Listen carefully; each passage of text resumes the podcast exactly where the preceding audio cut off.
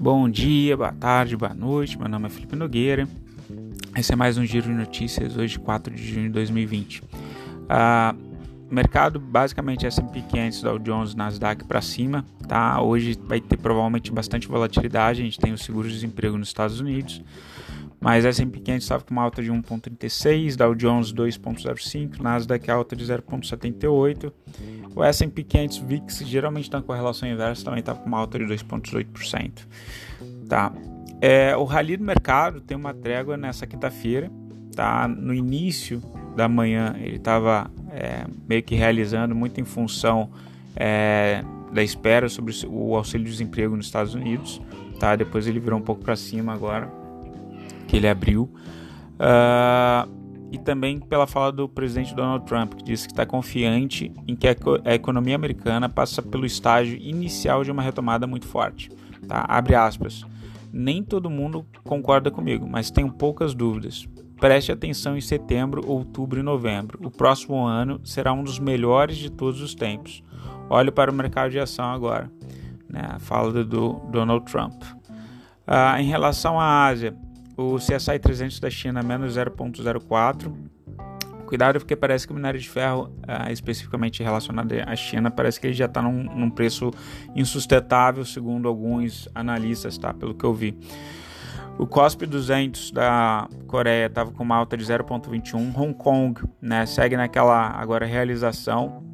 A Hong Kong que vai ter a intervenção maior agora do governo chinês e foi tirado benefícios sobre Hong Kong dados pelos Estados Unidos. Então, Hong Kong, o HK50 estava com uma queda de menos 0,06 e o Nikkei do Japão estava com uma alta de 0,36, Nikkei se recuperando a partir das medidas do Banco Central japonês. Em relação à guerra comercial, tá, o presidente Donald Trump anunciou na quarta-feira a proibição de voos com passageiros chineses para os Estados Unidos a partir do dia 16 de junho. A decisão tinha como objetivo forçar o governo chinês a retomar os voos das companhias americanas para os países asiáticos. E parece que essa pressão deu certo, tá? Segundo noticiado pela Bloomberg, a, a China ela retirou a proibição uh, que seria a partir do, de 8 de junho de americanos entrando na China, tá? Uh, em relação à Europa, o estoque 600 estava com uma queda de menos 0,52, o FTSE 100 uma queda de, da Inglaterra, né, menos 0,33, CAC 40 da França, menos 0,79, o DAX da Alemanha, menos 0,53. O que está pesando no, na Europa, uh, segundo noticiário uh, pela Bloomberg ali, é que os investidores eles estão vendo que provavelmente eles precisarão de novas medidas de estímulo. E a gente é bem batendo no podcast que desde o ano passado, com a retração da economia na Europa, os bancos centrais já não estavam conseguindo é, é, rever esse cenário de, de, retração econômica. Com o coronavírus, esse cenário se acentuou, né, esse cenário negativo. Então, diz lá na, pela Bloomberg, né, os a, investidores avaliam que há uma nova necessidade de estímulos na Europa, o que levaria a aumentar um programa de compra de ativos para lidar com, crise, com a crise causada pelo, é, pelo coronavírus. Tá? Em março, o Banco Central Europeu ele já tinha emitido 819 bilhões de dólares em títulos. Tá? Então, a princípio, ele teria que emitir novos títulos, segundo o pessoal está tá comentando os analistas aí. PIB. Né, o PIB segue para baixo, menos 6,25 a projeção para 2020. Tá? E teve uma notícia do IBGE ontem de que o abril foi de, uh, de 27,2% menor do que o ano passado né, teve uma retração bastante significativa. Em 2020, tá, a produção industrial caiu 18,8% de abril em relação a março de 2020. Então já teve uma queda muito significativa na, na produção industrial. O DI de janeiro de 2022 ele caiu 3 pontos base, tá?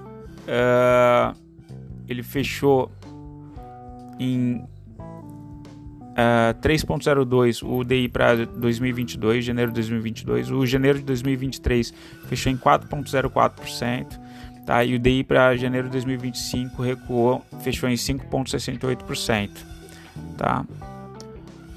Em relação ao IPCA, a gente tem ainda uma previsão aí de deflação, né, fechando em 1.55% para 2020, o medidor da o índice da inflação tá? E aí volta a subir 3,10 para 2021.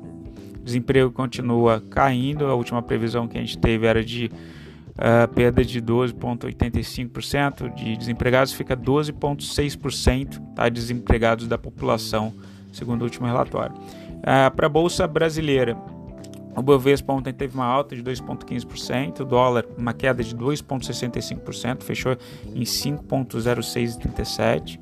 Tá? O ferro estava o minério de ferro estava com uma alta de 0,13, mas parece que ele começou a ceder agora, tá? e de manhã estava caindo 1,96%. Deve fechar o dia hoje em baixa, tá? o que deve, de, poderia favorecer uma baixa da, da bolsa hoje. Vamos ver se vai. Uh, enfim, a retomada da economia parece que está segurando essa queda daí. O ouro teve uma alta de 0,48%, fechou em 1.712 dólares e 95 cents a onça Troy.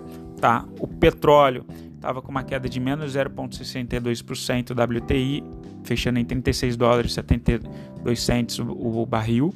E o Brent estava com uma queda de 0,80%, tá fechando em 39 dólares e 47 barril. Entretanto, uh, saiu de breaking news né, na Bloomberg uh, dizendo que parece que teve um rompimento, vazamento na Rússia. Vamos ver se isso afeta a produção e estoque, tal, que poderia jogar o preço para cima. Tá? Então, minério de ferro caindo, ponto 26, notícias corporativas. RADL, né, a Raia Drogazil, é, a BlackRock, ela reduziu sua participação acionária na empresa, tá? Uh, segundo noticiado pelo Valor. A SAPRE 11, Sanepar, comunica que dia 22 do 6 pagará juros sobre capital próprio, tá? Aos acionistas referente a 2019. A Sabesp anunciou prorrogação até 31 do 7 em isenção do pagamento de contas de água e esgoto para consumidores, tá, na categoria residencial social e residencial favela. E a TIMP 3 e Vi24, tá, de telefonia, por unanimidade, o plenário do CAD rejeitou ontem um recurso da operadora Claro contra o acordo é, de compartilha compartilhamento de redes firmado entre as concorrentes TIM e Vivo, tá, o que favorece o papel aí de telefonia. PVAR, né, via varejo, é a oferta de 297 mil ações é, em, com precificação em 15 do 6. Então, notícia quente, aí o pessoal estava procurando essa notícia. Em relação aos estrangeiros, eles seguem no fluxo estrangeiro positivo na balança comercial, muito em função das commodities que ficaram baratas lá fora, mas eles seguem vendidos tá, no mercado futuro de dólar e também no mercado futuro é, do índice. Em relação ao boi gordo, é, o arroba fechou em R$ 203,70, alta de 0,44. Tá? E o milho, a saca fechou em R$ 43,70, uma queda de menos 1,15%. O milho que vem sofrendo aí com a queda, a desvalorização do dólar. Né, quando a gente comentou ontem, tinha saído no Notícias Agrícolas, tá? Pessoal, fica por aqui, desejo vocês um excelente dia, qualquer coisa entre em contato com a gente, beijos, tchau, fui.